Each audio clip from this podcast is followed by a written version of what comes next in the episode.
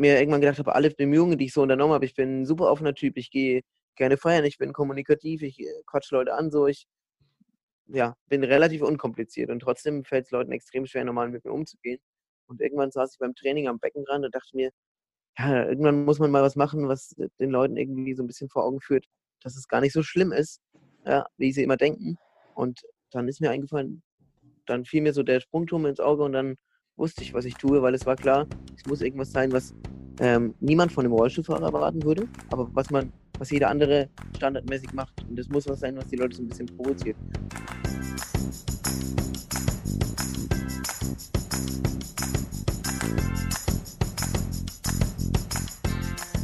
Servus Freunde, willkommen zum Was Helden tun Podcast. Ich freue mich immer riesig über meine Podcast-Gäste und über die Gespräche mit ihnen. Und jetzt freue ich mich ganz besonders, denn ich habe mit Johannes Krasser gesprochen. Johnny ist ein Kämpfer. Aufgrund der Folgen einer Frühgeburt sind bei ihm Beine und Arme gelähmt. Aber seit seiner Kindheit trainiert er bis zu vier Stunden täglich, um eine Beweglichkeit zu ermöglichen. Für andere völlig verrückt, für Johnny folgerichtig und für mich im Laufe des Gesprächs dann auch. Johnny studierte Sportwissenschaften, weil nur so konnte er das Training in seinem Alltag hochhalten und immer weiter neue verrückte Aktionen ausprobieren, vom Surfen über Skateboardfahren und die nächsten krassen Sachen stehen schon an. Johnny spricht über seinen Alltag und kritisiert auch den Umgang mit Menschen mit Einschränkungen, denn sie werden in Deutschland ausgegrenzt. Für ihn war es zum Beispiel nicht möglich, nach seinem Studium einen Job zu finden. Aber auch beim Ausgehen, zum Beispiel beim Karneval, darf er gar nicht in die Clubs rein. Er möchte, dass es aufhört, dass Menschen ihn anders behandeln, sondern so wie er ist. Lustig, unternehmerisch und ehrgeizig. Geht nicht, gibt's nicht. Es sprechen zwei Sportstudenten miteinander. Warum fiel bei dir die Wahl auf Sportwissenschaften als Studienfach? Ja, da ist tatsächlich äh, mein Physiotherapeut sozusagen von damals schuld. Mhm. Ähm, ich hatte ursprünglich vor, Medizin zu studieren, um dann in meinen eigenen Krankheitsbereich in die Forschung zu gehen, also in, in die Neurologieforschung. Aber weil ich jetzt nicht so ein Fachidiot werden wollte, wollte ich eben Humanmedizin als Basis studieren. Ähm, und dafür braucht man aber ein PJ, also ein praktisches Jahr. Und mhm. das wurde mir quasi nicht genehmigt, beziehungsweise daran ist es gescheitert. Und dann meinte mein Physio so, ja, dann studier doch was, wo du dein ganzes Training einbauen kannst, weil ich damals schon oder eigentlich mein Leben lang so im Schnitt drei bis vier Stunden trainieren muss, um überhaupt so beweglich zu sein. Und dann meinte er, ja, dann studier doch Sport. Und äh, meine erste Reaktion war so, hä, spinnst du? äh, weil, ja, klar, Aufnahmetest ähm, und Eignungstest oder Eignungsfeststellung zu fahren, wie auch immer. Mhm. Und dann läuft er die 3000 Meter beim Test oder wie für mich. Und ähm, naja, dann bin ich dann irgendwie doch im Laufe der nächsten ein, zwei Wochen mal in meiner Heimatstadt Bamberg an die Uni gegangen, weil ich wusste, die haben zwar keinen Lehrstuhl, aber für die Lehrämtler eine Abteilung sozusagen für Sport. Und der Zuständige dort meinte, hey, wenn ich einen Lehrstuhl hätte, würde ich dich sofort nehmen, weil ich finde das eine geile Idee, dass sich jemand mit einer Behinderung traut oder vorhätte, Sport zu studieren. Aber er kann es eben nicht, wegen, weil er keinen Lehrstuhl hat. Aber er mhm. trifft nächste Woche seine bayerischen Kollegen und da spricht er das mal an. Ja, und ein paar Wochen später hieß es dann, ja, durch die Umstellung von Diplom auf Bachelor hätte ich in München die Möglichkeit, eventuell Sport zu studieren, weil da gab es durch diese Umstellung eben eine andere Art von Eignungsfeststellungsverfahren, unter anderem eben durch, durch ähm, Gespräche und da wurde dann eben am Ende des Tages wurde ich dann zugelassen zum Schön. Sportstudium, zum Bachelor. Äh, damals hieß der offiziell wissenschaftliche Grundlagen des Sports. Ähm, genau, und so bin ich dann über Umwege äh, zum Master an die Sporthochschule nach Köln gekommen und davor war ich noch für ein Jahr zum Auslandssemester in Australien tatsächlich. Mhm. Schön.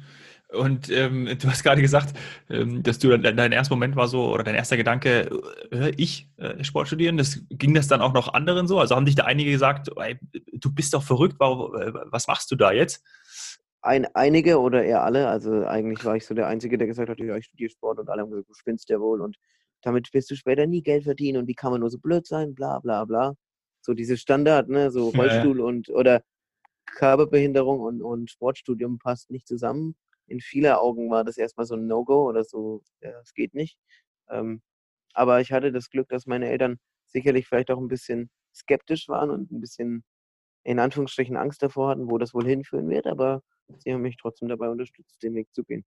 Mhm. So. Und das war, glaube ich, auch immer so, oder? Bei deinen Eltern, also auch in deiner Kindheit? Ja, ja also ähm, ich wäre ohne meine Eltern und ohne meine Familie heute nie da, wo ich jetzt bin, weil ähm, der Grund, dass ich heute so fit bin, trotz meiner Behinderung, oder ich hasse dieses Wort ja eigentlich Behinderung, aber trotz meiner Einschränkung, mhm. ist einfach der, dass ich von Anfang an extrem gefordert wurde, also im Schnitt drei bis vier Stunden Training, schätzungsweise seit ich ein halbes Jahr alt war. Die sah damals natürlich noch anders aus als heute. Aber ich zum Zweiten eben auch überall mit hingenommen wurde, ganz normal. Also ähm, egal, wo wir unterwegs waren, ich wurde überall mit hingenommen und ich musste auch an Herausforderungen erstmal wachsen. Also äh, wir haben zum Beispiel vor der Haustür Treppenstufen und dann, ähm, das klingt jetzt ein bisschen makaber, aber dann so nach dem Motto, ja, probier, wie du hochkommst, sonst müsstest du ja draußen übernachten. Und ähm, natürlich wurde mir geholfen, aber ähm, ich wurde auch erstmal immer ein Stück an neuen Herausforderungen ähm, hängen gelassen, in Anführungsstrichen, im Sinne davon, dass ich eben probieren musste, wie ich mit solchen Situationen umgehe. Und dann wurde mir immer nur so viel geholfen, dass ich maximal selbst mich fordern musste und das immer wieder und immer wieder. Und es ähm, hat lange gedauert und gab viele Rückschläge. Es war oft so, dass meine Eltern ähm, erzählt haben, ja, wenn man gedacht hat, man hätte an einem Tag was erreicht, ist man am nächsten Morgen aufgestanden und hat gedacht, man hat irgendwie gefühlt wochenlang äh, wenig bis gar nichts gemacht.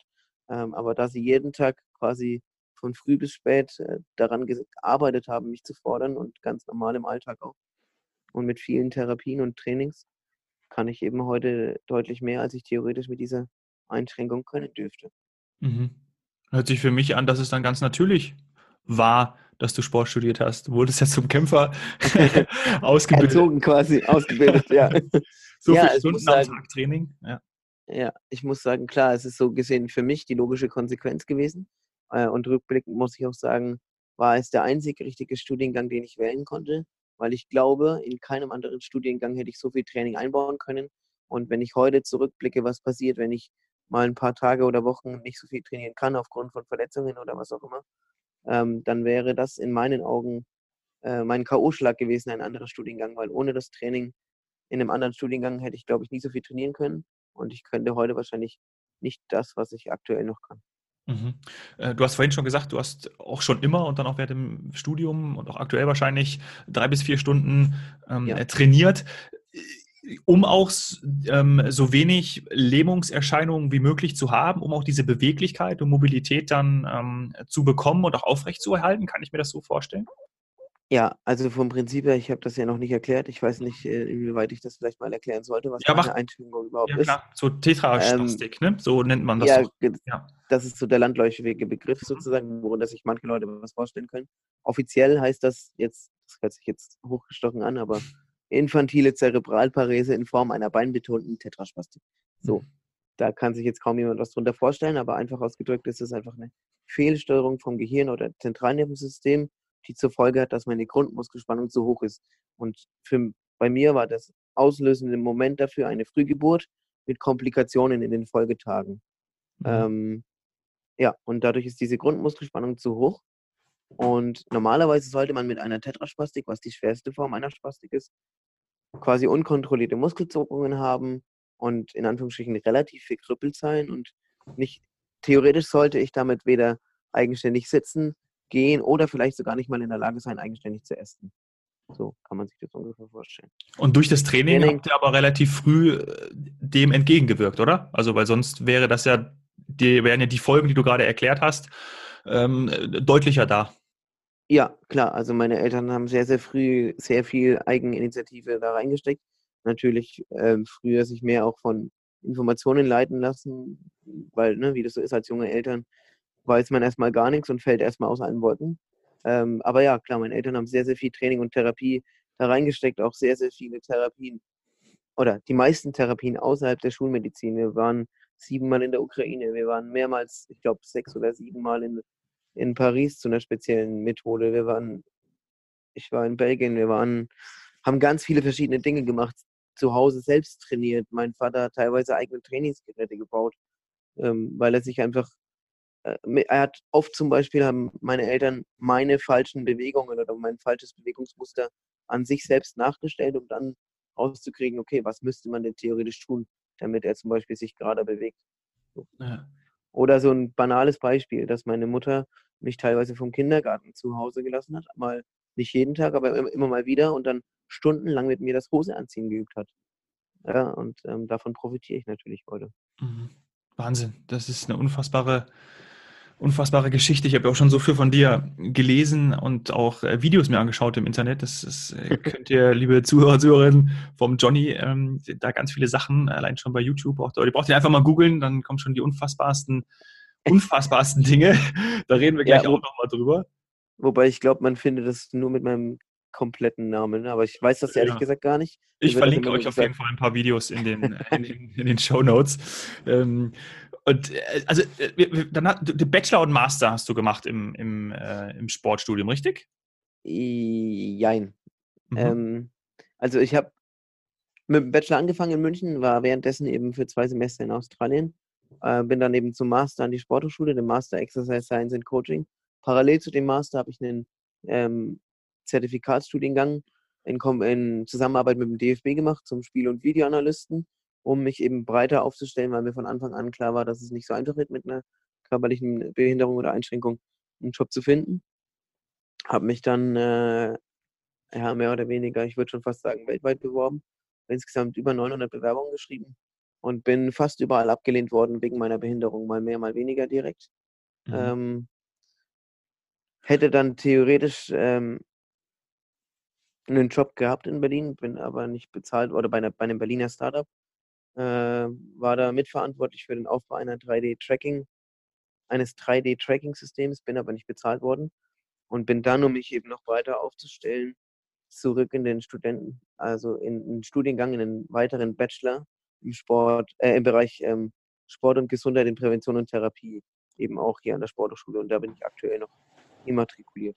Mhm. Also so. Äh, mehr als, also bei, bei meine Frage, Bachelor und Master, da hast du noch, also hast du noch, noch weitere Studiengänge belegt ähm, und machst weitere Sachen sozusagen. Also noch, ja, geht, genau, geht darüber einfach, um mich, ja, einfach um mich besser aufzustellen und ähm, ja. habe eben dann jetzt in, äh, in der Vergangenheit ähm, leider eben bitter feststellen müssen, dass es in Deutschland nicht wirklich gewollt ist, dass man mit einer Behinderung äh, wirklich dann auch arbeitet, beziehungsweise auch kaum Chancen bekommt von gesetzlicher Seite und deswegen versuche ich gerade aktuell ähm, mich aufzubauen im, im, im, Bereich Motivationsvorträge. Vielleicht mhm. irgendwann mal ein Buch zu schreiben. Äh, da sitzen meine Eltern gerade noch an den Erinnerungen. Mhm. Und äh, nebenbei hätte ich das Ziel oder habe ich das Ziel, eine Sport- und Gesundheitskleidung zu entwickeln, die sich die Anatomie und Physiologie des Körpers zunutze macht, um einerseits beim Autonormalverbraucher die Körperhaltung zu verbessern und andererseits äh, für den Sportler eine Leistungssteigerung zur Folge hat und das Ganze gekoppelt mit Sensoren zur Datenerfassung über muskuläre Belastungen, Gelenkbelastungen und Fitness- und ähm, Belastungsdaten eben. Mhm. Wow. Da waren jetzt so viele, so viele Sachen auf einmal drin. Äh, lass uns mal anfangen bei dem, bei dem Punkt, ähm, du bist zurück ins Studium gegangen, weil du keinen Job gefunden hast. Ja? Ich drücke das jetzt einfach mal so, so platt aus, beziehungsweise ähm, äh, ähm, ja, diese, diese niederschmetternden oder auch diese Erkenntnisse da war, dass du da keine Chance bekommen hast. Äh, das kam auch schon ein bisschen raus. Mich würde das extrem frustrieren, ähm, dich wahrscheinlich auch. Also jetzt mal nach Lösung, wenn das in Deutschland die Gegebenheit ist, diese, die natürlich absolut nicht, nicht tragbar ist, um jetzt mal eine Lösung zu suchen, könnte man, ist es im Ausland anders zum Beispiel? Äh, weißt du das? Ähm, ob das also ich kann jetzt überwiegend natürlich nur auf meine Erfahrungen in Australien zurückgreifen und ja. äh, wenn ich die Wahl hätte, ich glaube, ich wäre schneller weg aus Deutschland, als die Leute gucken können, weil was hier in Deutschland oder wie man hier in Deutschland teilweise mit Leuten mit einer Einschränkung umgeht, das finde ich unter aller Kanone und es ist eigentlich peinlich, dass man, ähm, also erstens finde ich es peinlich, dass man so ein Wort Inklusion schaffen muss und zweitens, ja, wie sich Deutschland da verhält, weil in meinen Augen wäre es zum Beispiel in Australien anders und ich weiß ähm, von anderer Seite, dass es zum Beispiel in Skandinavien und so auch deutlich besser läuft. Also, mhm. ja. Und zu der indirekten Frage mit Frustration. Ähm. Heute kann ich da offen drüber reden. Mhm. Ähm, ich war tatsächlich, muss ich überlegen, vor, was haben wir jetzt 2020, vor ja, gut drei Jahren, an einem Punkt, wo ich mir gedacht habe, was tue ich hier eigentlich noch? Also ich hätte auch gut und gerne alles hinschmeißen können. Ähm, Ja, habe mich da aber selbst wieder rausgezogen, indem ich mir dann einfach gesagt habe, okay, äh, ich muss jetzt einfach mal was machen, um so ein bisschen den Kopf frei zu kriegen, was was sozusagen auch ein bisschen Spaß macht. Äh, und habe dann ich hatte 2016, als ich mal eine Gruppe von Studenten auf die allgemeinen Hochschulmeisterschaften im Surfen nach Frankreich begleitet habe, schon so ein bisschen die Idee oder die Vision, ja, irgendwann willst du dich auch mal auf so ein Brett stellen. Habe das dann aus den Augen verloren und habe dann 2017, als ich wieder dort war, mir gedacht, irgendwie muss das doch gehen. Und einer meiner damaligen Helfer ist dort selbst mitgesurft und meinte dann, bau dir doch erstmal ein Skateboard zu Trainingszwecken. Und ähm, als ich an diesem Punkt war, wo ich so vor der Frage stand, äh, was ich hier noch tue und ob ich überhaupt noch irgendwie, ähm, habe ich mir dann gedacht, ja, jetzt machst du halt mal was, was ein bisschen Spaß macht. Und habe dann nebenbei mich an dieses Skateboard-Projekt gesetzt und habe mir ein Skateboard gebaut. Und äh, um hm, eben das, zu gucken, ob das funktionieren würde, mit dem Ziel zum Surfen eben. Das sieht man auch in dem volle Kanne-Beitrag ist es äh, gewesen. Da war so ein 13-minütiger Beitrag online, ähm, wo du dann da wirklich, da kann man dich ähm, entsprechend auf dem selbstgebauten Skateboard sehen und dann auch auf dem ähm, Surfboard. Ähm, das ist echt, äh, und das absolut krasseste finde ich, äh, da habe ich echt kurz, kurz äh, geschluckt ja, oder die, die, Spucke ist mir weggeblieben, als du dich davon oder dich mal angeschubst hat und du da von dem 7-Meter-Brett inklusive Rollstuhl äh, runtergesprungen bist. Hey, da habe ich gedacht. Und du sagst danach noch im Interview, ähm, äh, ja, das habe ich nicht geübt, weil ähm, dann hätte ich ja, äh, wenn ich es dann geübt hätte, dann hätte ich, dann wäre es ein anderes Gefühl gewesen und dann hätte ich vielleicht auch ein bisschen Schiss bekommen. Deswegen einfach ja. mal zack machen. Ist das so die ja. Herangehensweise? Also äh, ja schon. Also, du ja eigentlich gar nicht auf solche Projekte hin, ne? Also ja schon in irgendeiner ja, Art. Aber kommt auf das Projekt an, ne? Also je nachdem. Also auf meine jetzigen beiden Projekte, die jetzt anstehen, muss ich hintrainieren, sonst würden die nicht funktionieren. Mhm. Aber ja, also das mit dem Sprung, das ist auch so entstanden aus so einer, weil eigentlich ist der Sprung ähm, gar nicht entstanden, weil ich da runterspringen wollte, sondern weil es Leuten extrem schwer fällt, mit mir normal umzugehen. Und ich mir irgendwann gedacht habe, alle Bemühungen, die ich so unternommen habe, ich bin ein super offener Typ, ich gehe gerne feiern, ich bin kommunikativ, ich äh, quatsch Leute an, so ich ja, bin relativ unkompliziert und trotzdem fällt es Leuten extrem schwer, normal mit mir umzugehen. Und irgendwann saß ich beim Training am Beckenrand und dachte mir, ja, irgendwann muss man mal was machen, was den Leuten irgendwie so ein bisschen vor Augen führt, dass es gar nicht so schlimm ist, ja, wie sie immer denken. Und dann ist mir eingefallen, dann fiel mir so der Sprungturm ins Auge und dann wusste ich, was ich tue, weil es war klar, es muss irgendwas sein, was ähm, niemand von einem Rollstuhlfahrer erwarten würde, aber was man, was jeder andere standardmäßig macht. Und es muss was sein, was die Leute so ein bisschen provoziert. Und dann ist die Idee geboren, vom Zehner zu springen. Und dann äh, habe ich mir halt so Gedanken gemacht, okay, wie könnte man das umsetzen, wie müsste das aussehen? Und bei den Überlegungen kam dann eben raus, ja, der 7,5er ist erstmal besser. Ähm, und wir haben eine Woche vorher einen Dummy runtergeschickt, um zu gucken, wie der fällt aber eigentlich hat das nicht viel gebracht, weil das hat nur, hat nur das gebracht, dass ich das Kletterseil, an dem dann der, Roll, der Rollstuhl ähm, zur Sicherung eben fixiert war, ähm, dass ich wusste, wie lange ich das abmessen muss und wie man das am besten fixiert. Aber ich wollte bewusst keinen Testsprung machen, weil ich mir gedacht habe, wenn ich weiß, wie es ist, dann verhält man sich intuitiv anders und das ist nicht immer von Vorteil. Nee. Das und der ist auch tatsächlich nicht so gelaufen, wie er geplant war. Er war eigentlich als Köpfer geplant. Hat ja. nicht so ganz funktioniert. Ja, und dann war es fast eine, war es eine halbe Arschbombe, so gefühlt. Ja, ja, genau. Was sind die, die zwei neuen Projekte, die du dir vorgenommen hast? Äh, Anfang Juni der Tough Mudder hm. äh, und im Oktober auf den Zugo den Rio Kletter. Und da bereitest du dich darauf vor?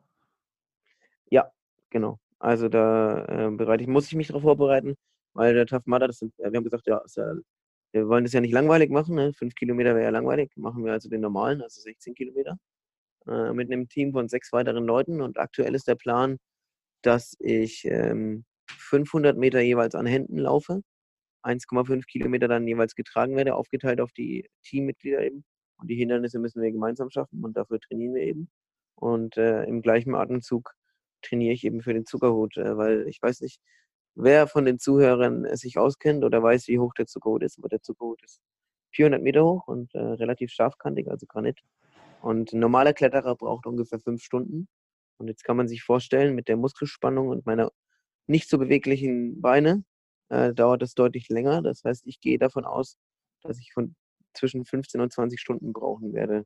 Und da wir aus Sicherheitsgründen nicht übernachten können oder soll, wollen, ähm, werden wir das durchklettern müssen. Boah. ist da ein Fernsehteam dabei? Aber geht nicht, gibt's nicht. Nee. ich eh hab's vor, also es ja. ist, ja. Ja. Ich habe vor, ein Kamerateam mitzunehmen. Das hängt noch ein bisschen davon ab, wie viele Sponsoren ich noch finde.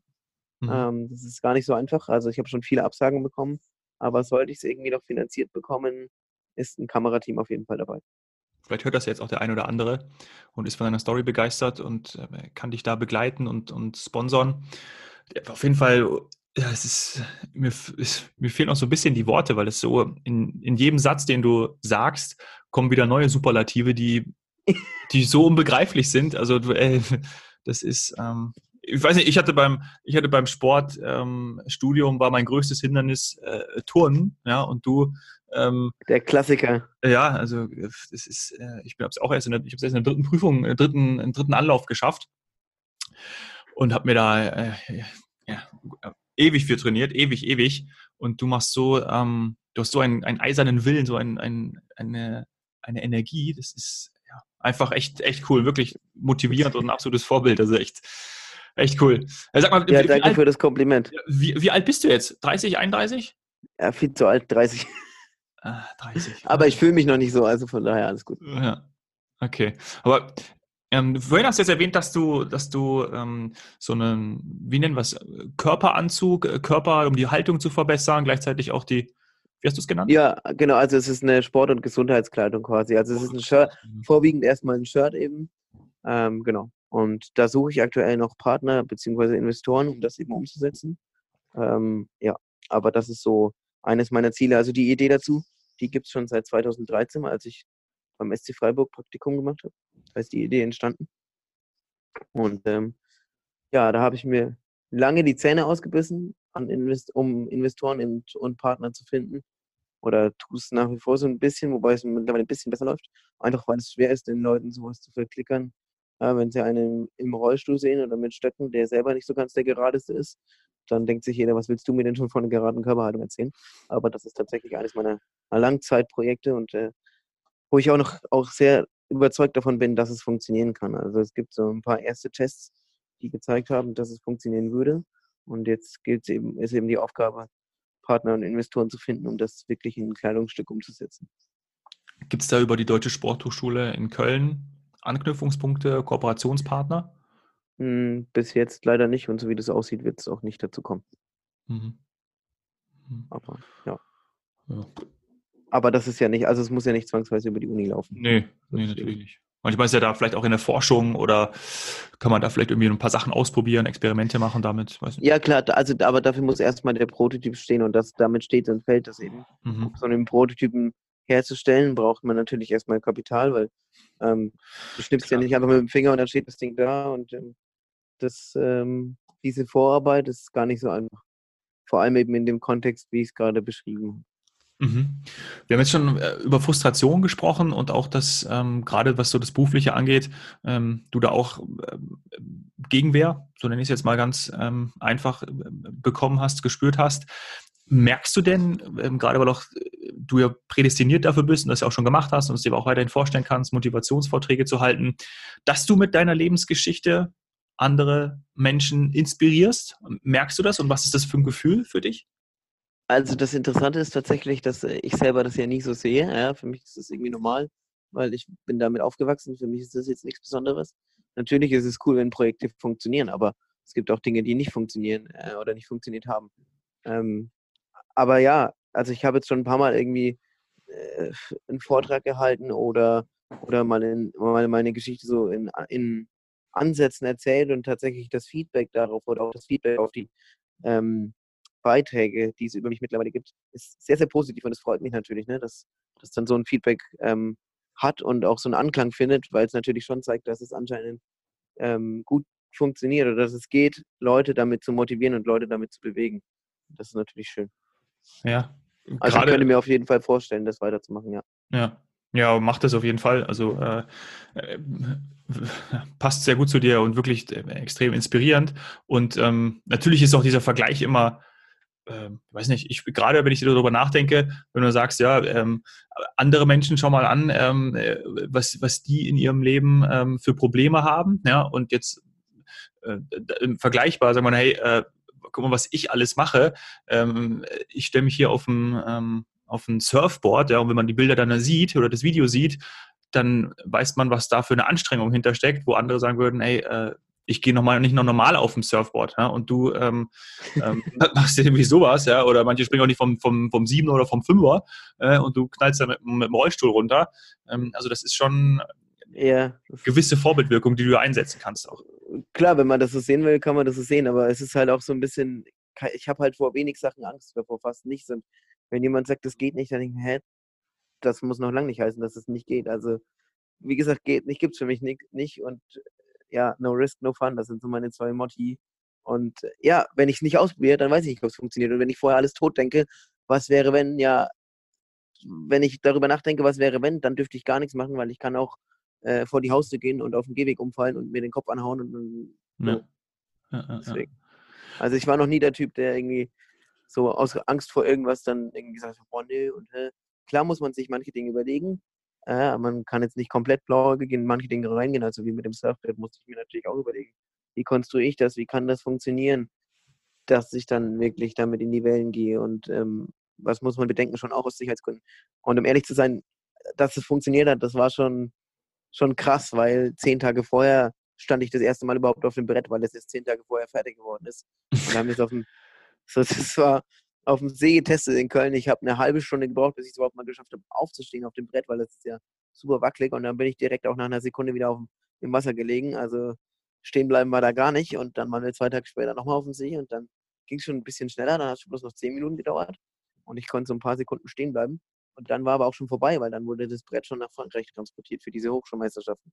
Das heißt, ich stand nie vor diesem Wettkampf, nie in, mit dem Brett in den Wellen. Und dass es dann so funktioniert hat und ich tatsächlich in die zweite Runde durfte, das war schon phänomenal. Also das war tatsächlich ein, ein geiles Gefühl, dann am Ende zu realisieren, boah, Alter, krass, ey, das hat verdammt gut funktioniert. Ja, und vor allen Dingen ist es auch mal ganz wichtig, ähm, das geht jedem so, dass man merkt, okay, krass, ich kann das und es geht und ich gehe den Schritt weiter und ich mache weiter, weil wenn man es nicht ausprobiert, dann ähm, weiß man ja. auch nicht, ob es funktioniert. Eben, und selbst wenn es nicht funktioniert hätte, hätte ich deswegen nicht aufgehört, es zu probieren. So, so tick ich halt so. Ja. Also bis ich was, bis ich was komplett aufgebe, da muss sehr, sehr viel Zeit äh, vergehen und muss es sehr, sehr oft scheitern, dass ich dann wirklich sage, okay, es macht keinen Sinn. Ja, ja, verstehe. Cool. Schöne Einstellung, ja. Ähm, sag mal, stört dich eigentlich am meisten, dass du dann ähm, eben nicht so äh, wahrgenommen wirst aufgrund deiner Einschränkungen? Ähm, und ist es auch, wenn jetzt, wir haben vorhin auch dabei war die Aufnahme noch nicht an, auch über Karneval gesprochen. Ähm, und äh, ja, habe ich immer noch in meinem Kopf, weil mich das so ähm, erschüttert hat, dass du da ähm, aus dem Club rausgeschmissen wirst oder auch gerne nicht erst reinkommst. Äh, ist es das, was, was dich eigentlich am, am meisten umtreibt und auch stört? Also ja, tatsächlich ist es so, dass es ähm, am meisten wehtut und auch am meisten Energie zieht, ähm, ist diese soziale Ausgrenzung quasi. Und jetzt nicht unbedingt bei Leuten, die mich noch nicht kennen, sondern auch bei Leuten, die mich schon länger kennen. Auf der einen Seite kann ich das ein bisschen nachvollziehen, weil sie vielleicht sagen, ja, boah, ey, dann müssen wir jetzt schon ihn mitnehmen, weil so banal wie das klingt oder so, so blöd wie das vielleicht klingt, ja, ich ähm, habe zwar theoretisch mehr Behinderungen in den Beinen, kann aber aufgrund der hohen Muskelspannung im Rücken schlechter Rollstuhl fahren mit den Armen als Fahrrad mit den Beinen. Und das bedeutet, dass wenn ich irgendwo äh, unterwegs bin mit Leuten, dass die mich halt schieben müssen. Aber in mhm. meinen Augen ist das jetzt kein Müssen, sondern das kann man auch super witzig gestalten. Wenn man mit einer Gruppe von zehn Leuten unterwegs ist, ist es sau witzig, vor allem weil ich selber über mich so viele Witze mache. Und in Australien war das super lustig. Da das ist so ein symptomatisches Beispiel. Da sind wir irgendwann mal, waren wir eingeladen auf irgendeine Abschiedsfeier von einer Australierin und die hat in einem Lokal gefeiert das hatte so einen doppelten Treppenaufgang, so bestimmt 20 bis 30 Stufen. So halbrund. Einmal links ein Treppenaufgang, einmal rechts. Man hätte auch oben rum mit Rollstuhl reingekommen. Also in Australien gibt es nichts, was nicht behindertengerecht ist. Muss man auch schon dazu sagen.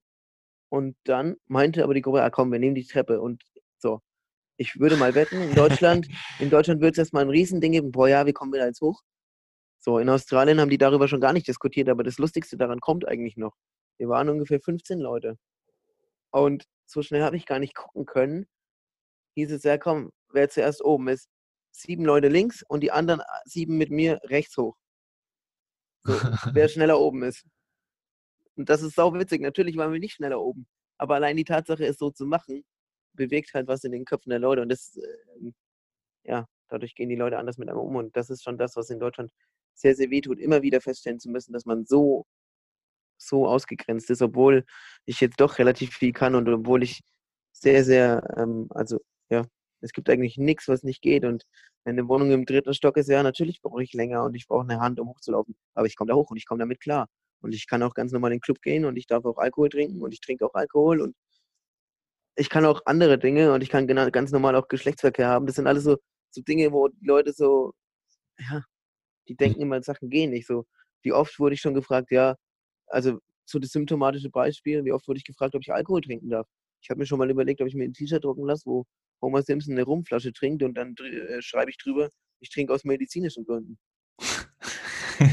Weil, ich meine, wenn es die Leute so nicht raffen, dann muss man es halt auf eine humorvolle Art machen. Und aber trotzdem so, dass sie merken, wie, in Anführungsstrichen, blöd sie sich eigentlich verhalten. Ja, und da fehlt irgendwie das Bewusstsein wahrscheinlich, ne? Da ist etwas anders ja. oder äh, ja, und ja. dann ähm, ja. ja, total. Ja, das ist halt das, ne? Viele haben natürlich Angst, weil sie nicht wissen, wie sie damit umgehen sollen, weil sie es nicht kennen. Aber auf der anderen Seite denke ich mir, äh, ich könnte eigentlich ganz normal mit so jemandem umgehen, weil die Person wird euch schon sagen, ob es funktioniert oder nicht. Und, äh, aber selbst das, das ist einfach nicht in den, kommt nicht in den Köpfen der Leute vor. Und bei Mädchen zum Beispiel ist das noch viel krasser. Also es ist so, diese, diese Voreinstellung oder diese, diese, ja, ja, diese mhm. Voreinstellung, die man dann schon hat gegenüber einer Person und gar nicht, gar nicht die Option hat, dass es theoretisch auch anders sein könnte. Das ist schon erschreckend. Und das ist das, was am, am meisten wehtut, immer so stehen gelassen zu werden, gerade an so Sachen wie Karneval, wo doch immer gesagt wird, ja, wir sind doch ach so tolerant. Ja, von wegen. Es ist, Entschuldigung für den Ausdruck, das ist einfach totaler Bullshit, weil ich darf nirgends rein, immer mit der Begründung wegen dem Rollstuhl und so der, der bescheuerte Satz und dem Ganzen ist so, ja, also Sie können gerne an jedem anderen Tag im Jahr kommen, aber an Karneval, nee. Aus Sicherheitsgründen oder was? Da fällst du im Rollstuhl ja, um oder Party? Was soll das? Vielleicht, vielleicht explodiere ich auch im Rollstuhl, weiß ich nicht. Ja. Weil du zu viel Alkohol getrunken hast. Äh, ja, genau. Was ich, ja, was ich, also das ist was ich gerne noch die Begründung. Ja, ich verstehe das. Ich, ähm, ich habe 2009 beim äh, DBS, Deutschen äh, Behindertensportverband, ein Praktikum gemacht in Frankfurt und ähm, beziehungsweise bei der Vermarktungsagentur vom äh, DBS und habe da unter anderem Verena Bentele betreut, die ja jetzt ganz viele auch, auch kennen. Und ich fand das so toll. Ähm, am Anfang habe ich mich darauf eingestellt, dass sie, dass sie blind ist und ähm, habe dann, ähm, ja, okay, wie, wie mache ich das jetzt? Also wenn wir beim Essen sind und so, die kann ja, macht ja eh alles alleine. Ja, und dann, und dann ist mir so nach einer Stunde aufgefallen, dass ich habe das gar nicht mehr ähm, wahrgenommen. Also und das ist ja auch das, das Schöne, also es ist ja einfach, das, ja das war für mich einfach die Erkenntnis, ja, das war zum ersten Mal, ähm, wo ich eben so lange ähm, mit so einer Spitzensportlerin ähm, mit Einschränkungen zusammen war und äh, das war eigentlich, also das war, war einfach vergessen und das ist ja das Schönste, wenn du dann irgendwie merkst und das war für mich auch dann die Realisation, äh, das Realisieren, zu sagen, ja, ich habe das eigentlich gar nicht, gar nicht gemerkt. Also, auch, also das war, und danach haben mich auch Freunde gefragt, wie war das für dich? Und dann habe ich, hab ich eigentlich so, ja, es war eigentlich ganz normal. Und das war für mich so. Aber das war allein das, ne, ja, allein das schon eigentlich ganz normal, dass man überhaupt schon sagen muss, das war normal. Ja, ja genau. Also warum sollte es also, eben nicht normal sein? Ja, also das, ja, ja, genau, das war die Erkenntnis, die ich dann äh, bekommen habe, ja. als, ich, als ich dann darüber nachgedacht habe, ja. Und das möchte ich eigentlich. Ähm, ja. ja. Nee, das wäre schön, wenn das, äh, wenn das häufiger so wäre, aber es ist natürlich schwierig, wenn Leute dann nicht wissen, wie sie damit umgehen sollen. Und es wird natürlich auch nicht anders vorgelebt. Und das kreide ich auch so ein bisschen Deutschland und der Politik auch an. Ich meine, es wird doch, es wird ja eigentlich überhaupt, wenn man mich fragt, ich bin der Meinung, dass in Deutschland Inklusion nicht wirklich gewollt ist, weil wenn man es wirklich wollen würde, man könnte innerhalb von drei Wochen was ändern. Weil man müsste in, der, in den Köpfen der Leute anfangen. Natürlich muss man Stufen abbauen und Barrieren. Aber die größte Barriere ist im Kopf, weil wenn die Leute anders denken würden, dann ist es auch keine, spielt es auch keine Rolle, ob da zehn Stufen sind, weil dann würden einfach vier Leute anpacken und dann ist die Person runtergetragen. Fertig. Ja, ja, ja. Ja. Ähm, ja. ja. jetzt sind wir da. Aber es ist gut, dass wir darüber gesprochen haben. Ein bisschen abgedriftet. Ja, ja. nein, alles, alles. Ähm, wir haben eh schon, äh, sie haben eh schon eine halbe Stunde voll gemacht und ähm, ja, das ist, das ist, ist, ist echt, also es ist absolut beeindruckend und ich finde es toll, dass wir dass wir die Aufnahme machen und dass wir zusammen sprechen und uns kennenlernen dadurch. Ähm, wir haben schon darüber gesprochen, was deine nächsten großen Projekte sind. Ähm, und, und vor allem das nach Brasilien, das, äh, das ist echt beeindruckend. Was mir die ganze Zeit im Kopf noch rumschwebt, ist, ich weiß nicht, ob du das willst, ich sage jetzt einfach mal, ist einfach, dass du einfach das perfekte Role Model bist. Ja? Also ähm, wenn es schwer ist, einen Job zu finden, dann ähm, soll ein Sponsor her und du sollst eben das, das T-Shirt äh, tragen ähm, von, von, von Homer mit, und, und da steht auch drüber, ich mache das aus medizinischen Gründen, einfach um dieses Ganze, es ist wie so eine Kampagne, ja, Johnny als Kampagne. Ja, um das, genau das ja. Das ich, also wenn du mich fragen würdest, ich sehe das schon lange so, aber anscheinend der Rest nicht. Also hm. Das habe ich mir schon oft gedacht und ich habe das auch schon ein paar Mal probiert, nur leider äh, bisher hat es nicht funktioniert. Aber ja. wenn, wenn da jemand Bock drauf hat, gerne. ja, ich wäre ich wär da sofort dabei. Ich hätte einen ganzen Stapel an Ideen. Ja. Weil ich finde, das ist halt immer das, ich denke, ähm, wenn man mit Dingen nicht zufrieden ist, dann muss man auch was dafür tun, dass sich was ändert. Und das kreide ich zum Beispiel ganz vielen Behinderten auch an und dafür habe ich auch schon viel Kritik eingesteckt für die Meinung. Ähm, ich kann, ne, wenn jetzt zum Beispiel jemand fragt, ob man mir helfen kann, habe ich zwei Arten darauf zu antworten. Entweder total patzig und sauer und dann wird die Person mir nie wieder helfen, weil sie total schockiert ist. Ja. ja scheißegal, warum ich vielleicht schlecht gelaunt bin und, oder ob ich es als Behinderter jetzt vielleicht nicht cool finde, dass ich gefragt werde, weil ich mich in meiner Selbstständigkeit gekränkt fühle, was ich schon komisch finde, wenn man das überhaupt so denkt. Oder mhm. ich antworte da normal drauf und mit einem ganz nett und sage, hey, nee, danke, aber geht schon.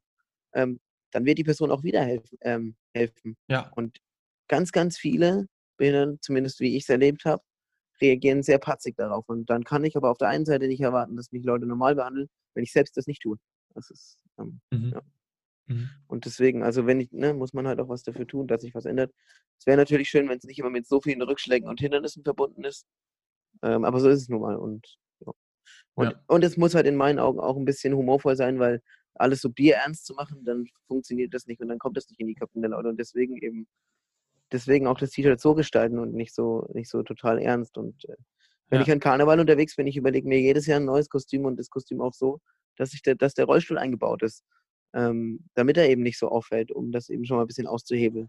Ich ja. bin vor drei oder vier Jahren, habe ich es ein bisschen auf die Spitze getrieben. Dachte ich mir, jetzt gehe ich mal, gehe geh ich mal als Kranker.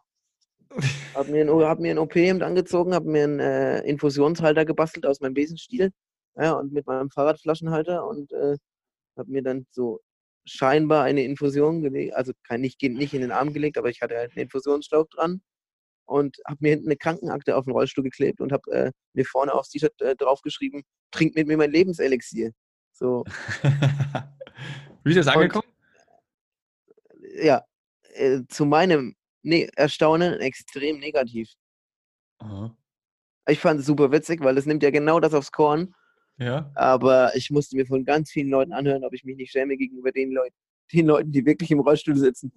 Nichts für das so, das war, da habe ich mir echt gedacht, so, was ist denn mit euch schief? Ich sitze ja im Rollstuhl. Ja. Nicht so, als würde man das nicht wahrnehmen, dass ich kann, nicht im Rollstuhl sitze. Also, ja. ja. Aber ja. So. Ja, und äh, dieses Jahr gehe ich entweder als Feuerwehr oder als Space Shuttle. Mal gucken. Je nachdem. Also als Feuerwehrauto. Den, ja, den also, mit drin. Genau, genau. Und ich bin halt dann der Feuerwehrmann, sozusagen. Ja, ja. Und ja, als cool. Space Shuttle der Astronaut. Ja. Ja. ich würde es feiern. Ja. Cool. Ich auch. Also. du, Johnny, ich, super gut. Ähm, ich, ich, ich freue mich, dass wir gesprochen haben. Ich sage es nochmal und ähm, drück dir alle Daumen. Und wer, vielleicht meldet sich ja, also soll jetzt hier gar nicht, äh, wollen jetzt hier gar keinen Aufruf starten, aber ähm, ich finde es schön, deine Geschichte ähm, gehört zu haben und dass ich sie erzählen darf, miterzählen darf über den Podcast. Großes Danke dafür, dass du so offen und ähm, ich finde es gut, dass du eben so witzig bist und humorvoll, ähm, dass das so rüberkommt. Danke. Ja, und äh, sag äh, Grüße nach, nach Köln, ja, schönes Karneval feiern. Danke, danke. Und ich sage danke für die, für die Option oder für die Gelegenheit, bei dir im Podcast sein zu dürfen. Habe ja schon vieles von dir gehört tatsächlich jetzt in der Vergangenheit. Und ich würde mich auch freuen, wenn wir es vielleicht mal schaffen, uns persönlich mal kennenzulernen. Ja, in ja, München oder in Köln. Also du bist gerne willkommen in Köln. Super, das, das, das machen wir auf jeden Fall. Das heißt ja eigentlich, wir hätten uns ja eigentlich getroffen, ne, in, in München. Ja, genau. Auf der ISPO und äh, Aber dank, dank, Sabine wurde der Flug genau. gecancelt. Also. Ja, aber das, das holen wir auf jeden Fall nach. und dann ja. ähm, sprechen wir nicht nur hier über, über die Internettelefonie. Cool, Johnny, ich sag cool. herzlichen Dank. Danke.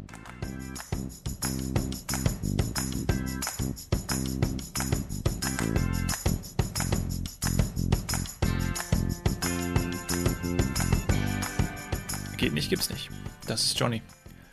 Ich glaube, dass er durch seine Art, auch dieses Provozierende, es schaffen kann, die Veränderung herbeizuführen. Er ist ein absolutes Vorbild, einfach von nichts Angst zu haben. Schau dir an, was Johnny macht. Folge ihm gerne auf Instagram. Ich würde mich freuen, wenn du eine super Bewertung auf iTunes hinterlässt und ähm, mir weitere Podcast-Gäste vorschlägst. Johnny wurde mir auch vorgeschlagen. Dafür bin ich mega dankbar. Ich würde mich wahnsinnig freuen, wenn du dich mit mir auf Instagram connectest. At Dom Hoffmann. Oder schreib mir eine Mail. dominik.hoffmann at washeldentun.de Danke sehr, dass du bis hierhin zugehört hast. Danke sehr, dass du da bist. Cheers, Hero.